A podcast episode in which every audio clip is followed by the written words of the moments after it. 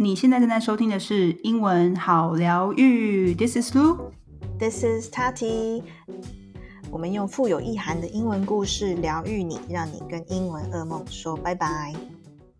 想要问大家，会不会是有发现每一个人遇到的人生问题好像都差不多？不管是我们在求学的过程啊、求职的过程啊，或者是遇到的一些男女朋友，或者是就是关系上面的问题，好像都大同小异。但是呢，为什么有些有的时候有些人看起来就是一派轻松，就感觉哦没有什么，你就把它解决就好了，优雅。对，但是有些人就整个就是卡到音，就卡关了，就说 I don't know what to do。Yeah，I know。对，Yeah，就是有点像是像我来。跟我上就是想要学习英文的学生也是一样，其实其实大家的情况都会差不多，大家都会说哦，我想要就是口说可以进步，或者是哦，我想要更有效率的背单词，就是其实问题都是差不多的。可是每个人要去应对，或者说他要找到自己适合的学习方式，那才是最难的地方。所以，我们今天来听听今天的疗愈故事。这个呢是塔提为大家精选的，就是从料理去学到的人生哲学。This is a very cool story. 好, so now we will start with a slower speed. Once upon a time, a daughter complained to her father that her life was miserable. She was discontent with her life and that she didn't know how she was going to make it.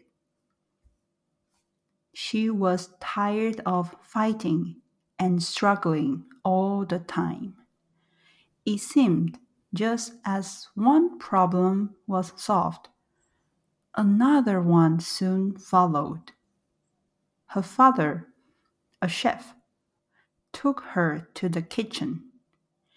He filled three pots with water and placed each on a high fire.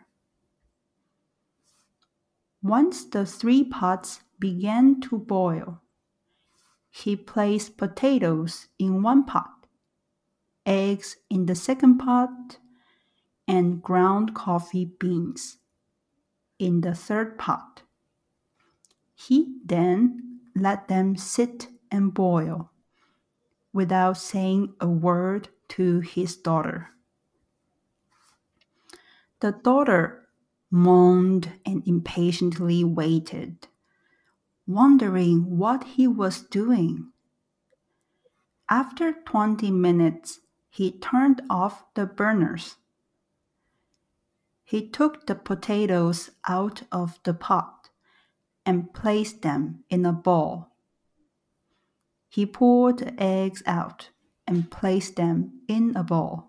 He then ladled the coffee out and placed it in a cup. Turning to her, he asked, Daughter, what do you see? Potatoes, eggs, and coffee, she hastily replied. Look closer, he said, and touch the potatoes. She did, and noted that they were soft. He then asked her to take an egg and break it. After pulling off the shell, she observed the hard boiled egg. Finally, he asked her to sip the coffee. Its rich aroma brought a smile to her face. Father, what does this mean? she asked. He then explained that the potatoes, the eggs, and the coffee beans had each faced the same adversity the boiling water. However, each one reacted differently. The potato went in strong, hard, and unrelenting.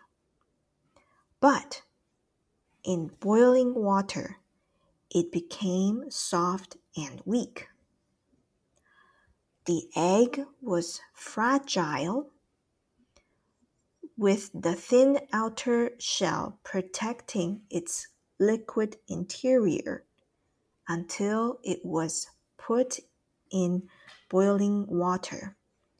Then the inside of the egg became hard. However, the ground coffee beans were unique.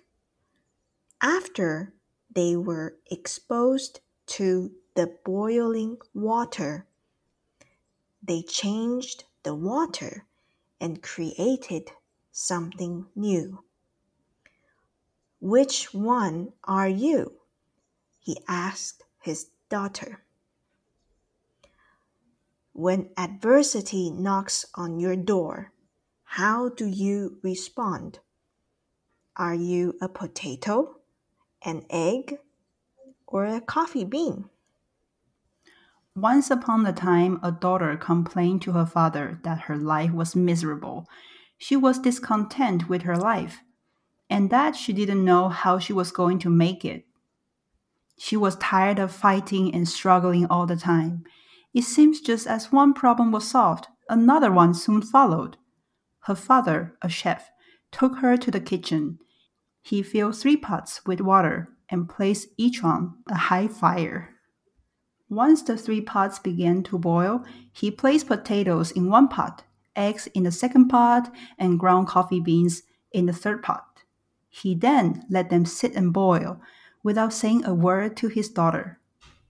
The daughter moaned and impatiently waited, wondering what he was doing. After 20 minutes, he turned off the burners. He took the potatoes out of the pot and placed them in a bowl. He poured the eggs out and placed them in a bowl. He then ladled the coffee out and placed it in a cup. Turning to her, he asked, Daughter, what do you see? Potatoes, eggs, and coffee, she hastily replied. Look closer, he said, and touch the potatoes. She did, and noted that they were soft. He then asked her to take an egg and break it. After pulling off the shell, she observed the hard boiled egg. Finally, he asked her to sip the coffee. Its rich aroma brought a smile to her face. Father, what does this mean? she asked. He then explained that the potatoes, the eggs, and coffee beans had each faced the same adversity the boiling water. However, each one reacted differently.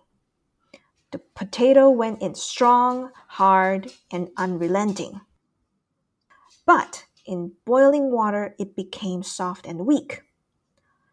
The egg was fragile with the thin outer shell protecting its liquid interior until it was put in the boiling water.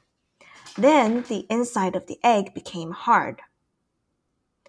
However, ground coffee beans were unique. After they were exposed to the boiling water, they changed the water and created something new. Which one are you? he asked his daughter. When adversity knocks on your door, how do you respond? Are you a potato, an egg, or a coffee bean?